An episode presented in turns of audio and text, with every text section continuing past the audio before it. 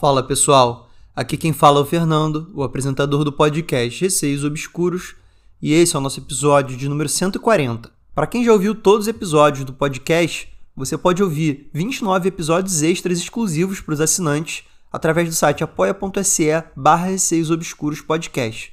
Lá você vai poder se tornar assinante e contribuir mensalmente para o podcast. A partir de 10 reais mensais você tem acesso a todo esse conteúdo exclusivo. Gente, vou pedir de novo, nesse momento estão saindo mais histórias do que entrando. Então assim, se você curte aí o podcast, se você acompanha, se você tem um relato sobrenatural que você não enviou, por favor envia. Pode ser também relatos sobre o terror não sobrenatural ou sobre OVNIs. No caso, o terror não sobrenatural seria relacionado a pessoas, né? Então coisas assim que aconteceram na vida real mesmo, assim, né? Relacionado a gente, enfim. Quem quiser enviar os seus relatos, o e-mail é receiosobscuros.gmail.com ou pode enviar por direct no Instagram, arroba receiosobscuros. Sigam o podcast no Spotify para estarem recebendo sempre as atualizações dos novos episódios. Inclusive, deem 5 estrelas para o podcast no Spotify, isso ajuda bastante. E entrem no grupo do Telegram, é só digitar na busca Receios Obscuros. Vamos para o episódio. História 1. Foram três relatos enviados pela Bruna por e-mail. Olá, é a Bruna. Como prometido no último e-mail, voltei para contar mais alguns relatos de amigos e familiares meus. Antes de começar, você me pediu para comentar sobre como era a mulher que meu pai viu no relato anterior. Pois bem, ele não se lembra exatamente de todos os detalhes, porque aconteceu já faz muito tempo. Mas ele me disse que essa mulher aparentemente era loira e ela tinha olhos meio puxados, como se ela fosse chinesa ou coreana. Em relação às vestimentas dela, ele apenas se lembra da cor prateada e que cobria seu corpo todo, com exceção do rosto e cabelo. Meu conhecimento sobre ufologia é escasso, mas já ouvi relatos de pessoas que descreveram ter visto seres de aparência parecida com dessa mulher. Eu já tive dúvidas se ele não teria visto apenas uma pessoa usando alguma fantasia, cosplay ou algo assim, mas uma pessoa fantasiada não faz tempo parar e as pessoas sumirem, para depois desaparecer assim que vira a esquina. Por isso, para mim, fez sentido que ela não fosse exatamente desse mundo.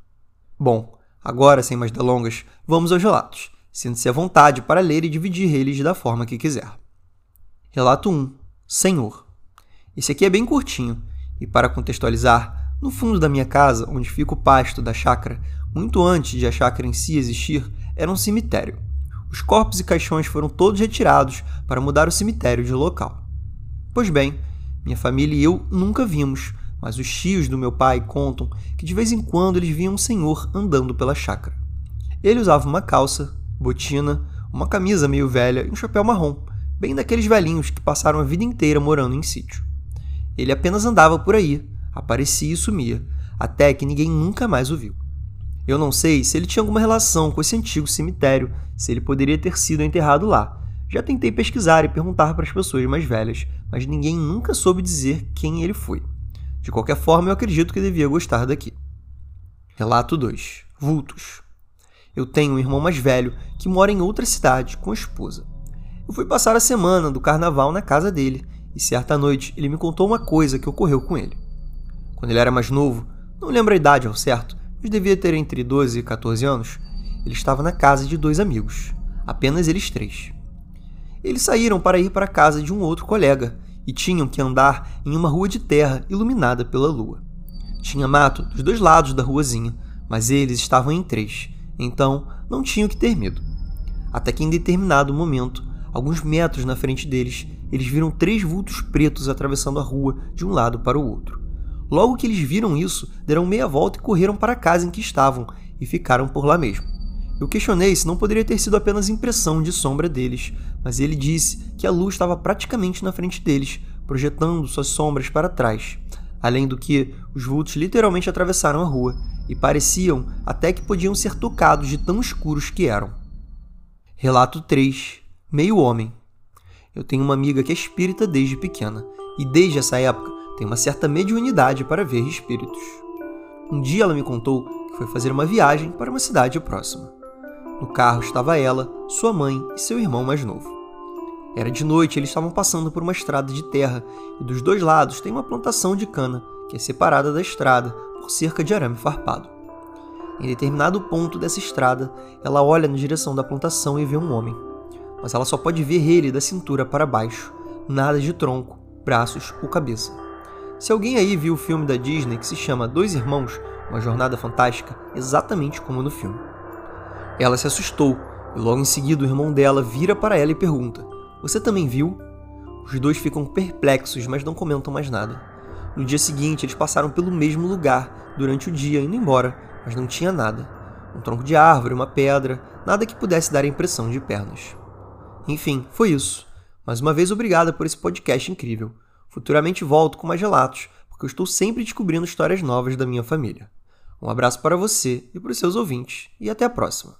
Oi, Bruna, tudo bom? Primeiramente, muito obrigado aí por mais esses três relatos que você enviou. Você começou aí o e-mail contando sobre um relato anterior que você tinha enviado, né? Eu lembro desse relato que você mandou no episódio anterior sobre o seu pai aí que viu uma mulher com roupas diferentes, né? Que a princípio nada demais, realmente, como você disse, poderia ser cosplay e tudo mais. Mas nesse momento em que ele estava vendo essa mulher, o tempo estava meio parado, assim, né? Parecia que não tinha som nem nada. E eu lembro também que as pessoas sumiam, né? Então, assim, eu confesso que eu não lembro qual foi o episódio. Caso vocês ainda não tenham ouvido, deem uma olhada lá atrás que vocês vão achar. Não faz tanto tempo assim até. E bem interessante aí toda essa descrição que você deu extra né, dessa mulher. E vamos falar sobre os três relatos que você enviou. Primeiro relato 1, um, apesar dele não ser tão assustador, até porque nem você mesma viu o tal senhor, é meio estranho, né? Que fique ali um, um cara andando que ninguém sabe de onde é. Ele claramente é um espírito, né? Porque não é uma pessoa que as pessoas conheçam ali da região e tudo mais. Então é meio bizarro aquela entidade andando por ali, meio que a esmo, né? E de vez em quando alguém acaba vendo. Já no relato 2, dos vultos, esse foi bem bizarro. Eram três pessoas andando ali, né? E acabaram vendo, coincidentemente, três vultos pretos também atravessando a rua de um lado para o outro. E assim, possivelmente não era a sombra deles, né? Eles teriam reparado se fosse somente a sombra deles. Além do que, essas sombras eram bem escuras, né? A ponto de que eles ficaram com a sensação que dava para tocar, como se fosse realmente ali alguma coisa que tivesse no nosso plano mesmo, assim. Não fosse somente uma sombra, assim, né? Que você via no chão. Claro que às vezes um assustou e saiu correndo e os outros também saíram correndo. Então, a princípio, os três viram de fato esses três vultos, né? Que não pareciam ser sombras deles mesmos. Agora, esse relato 3 foi muito bizarro, porque foi uma coisa que tanto a sua amiga quanto o irmão dela viram e que era basicamente ali uma cintura para baixo, né? Não tinha mais nada. Era só as pernas e a cintura ali. Não tinha tronco, cabeça, braço. Foi uma experiência compartilhada em que os dois viram isso. Possivelmente tanto a sua amiga quanto o irmão dela tinham um certo nível de mediunidade, né, para ver esse espírito aí. E realmente não tem muito o que comentar, não. Apesar de que tenha sido à noite, né? Pode ser que eles tenham confundido com alguma coisa. É difícil achar explicação do que, que eles teriam confundido com a perna de um ser humano, né? Nem tronco, nem pedra, nem nada disso explica. Então, pelo histórico aí da sua amiga, que tem mediunidade desde muito cedo, deve ter sido sim alguma coisa sobrenatural que ela viu. E agora é uma história de terror não sobrenatural. Então, gente, toda vez que tem história de terror não sobrenatural, né, que para quem acompanha o podcast sabe que é relatos sobre a vida real, sobre coisas com seres humanos, o terror da vida real mesmo. Eu sempre aviso sobre gatilho, né? Pode ser que alguma história dê algum gatilho em pessoas, então tomem cuidado aí as pessoas mais sensíveis a esse tipo de conteúdo. E vamos para a história 2, Cachoeira. Foi enviado pela Melissa por e-mail. Olá, Fernando, tudo bem? Como eu tinha falado em outro e-mail que te caminhei, tenho mais algumas histórias para contar. Antes, quero dizer novamente como amo esse podcast e só desejo que cresça mais e mais. Dessa vez, o meu relato é um caso de terror não sobrenatural, que aconteceu tem mais ou menos uns 8 ou 9 anos. Moro no Rio de Janeiro. Sou natural daqui e alguns anos atrás teve muita limpeza no rio que abastece o estado com água. Sendo assim, várias e várias vezes ficamos sem água dentro de casa. Para dar sentido ao texto, uma época eu morei com meu pai em uma casa que eram sete filhos da minha madrasta. Ela, meu pai, eu e meu irmão. Ficavam 11 pessoas. Muito, né? Enfim, nessa falta d'água, que durava dias já, recorremos em ir a uma cachoeira próxima da nossa casa. Porém, era tanta gente que colocamos apenas os mais novos dentro do carro e os mais velhos iriam a pé. Nessa caminhada até a cachoeira, ficou eu, os meus irmãos e mais duas tias, ambas irmãs da minha madrasta. Foi uma boa galera, então não nos preocupamos com o que poderia acontecer. Para quem conhece, a cachoeira fica em Santa Teresa, onde passa o famoso bondinho de Santa Teresa. É um bairro muito deserto, com bastante mato, em alguns pedaços da caminhada fica somente a pista no meio e o mato dos dois lados. É bem tenso passar por ali sozinho, mas fora isso é bem gostoso andar por ali. Conseguimos chegar todos em segurança, ficamos por ali e curtimos o dia. Foi bem agradável. O problema mesmo foi o momento de ir embora, que é quando começa o nosso terror. Enquanto estávamos lá, eu percebi que tinha uns dois ou três caras lá olhando muito pra gente, tanto que me incomodou bastante. Quando decidimos ir embora e estávamos nos organizando para sair, percebi que esses caras saíram subindo as escadas um pouco antes de nós. Até então, me senti super aliviada, pois não iria mais me incomodar com os olhares super chatos em cima da gente. Nessa confusão de quem vai primeiro e quem quer ficar mais, eu e minha irmã decidimos ir na frente, pois já conhecemos o caminho todo. Todos os nossos irmãos e nossas tias ficaram lá aguardando, sabe lá Deus o que. Quando passamos bastante eles, notei que vi um carro muito devagar em nossa direção, e quando dei por mim, vi que eram os mesmos caras que estavam na cachoeira. Apertei a mão da minha irmã, que estava do meu lado. O cara abaixou o vidro e começou a chamar eu e ela para entrar no carro, dizendo que daria uma carona, que não precisavam dar tudo aquilo. Eu neguei, dizendo que não precisava, e eles continuaram insistindo, praticamente andando com o carro. Eu e minha irmã começamos a andar mais rápido e eles acompanhando. Quando eu ia fazer uma loucura de correr, vi nossos irmãos correndo em nossa direção chamando a gente. Quando o rapaz que estava dirigindo viu isso, saiu com um carro muito rápido, a ponto de fazer barulho na pista. Ali foi quando eu fiquei aliviada e tive crises de choro. Juro, não acreditei que aquilo estava acontecendo com a gente. Se nossos irmãos não tivessem percebido e vindo correndo em nossa direção, sabe lá Deus o que poderia ter acontecido. Esse foi o meu relato. Foi bem assustador na época e me serviu de grande aprendizado a não ter pressa de ir embora quando se está acompanhado de outras pessoas em lugares perigosos. Melissa, primeiramente, obrigado pelo seu relato. Na minha opinião, como eu digo aqui, o terror não sobrenatural é mais assustador do que o terror sobrenatural.